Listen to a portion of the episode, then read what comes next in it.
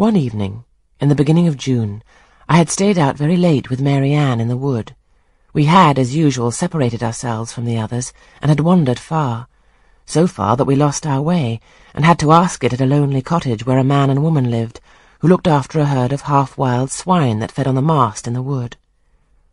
When we got back, it was after moonrise. A pony, which we knew to be the surgeon's, was standing at the garden door. Mary Ann remarked that she supposed someone must be very ill, as Mr. Bates had been sent for at that time of the evening. She went into the house.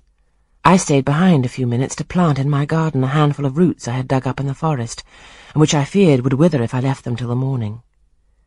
This done, I lingered yet a little longer. The flowers smelt so sweet as the dew fell. It was such a pleasant evening, so serene, so warm. The still glowing west promised so fairly another fine day on the morrow. The moon rose with such majesty in the grave east. I was noting these things and enjoying them as a child might, when it entered my mind as it had never done before. How sad to be lying now on a sick bed, and to be in danger of dying. This world is pleasant. It would be dreary to be called from it and have to go who knows where. And then my mind made its first earnest effort to comprehend what had been infused into it concerning heaven and hell.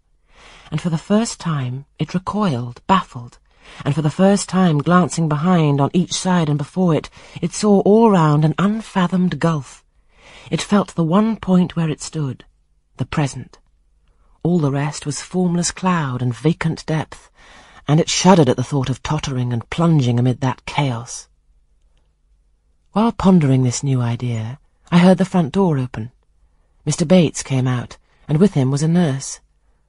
After she had seen him mount his horse and depart, she was about to close the door, but I ran up to her.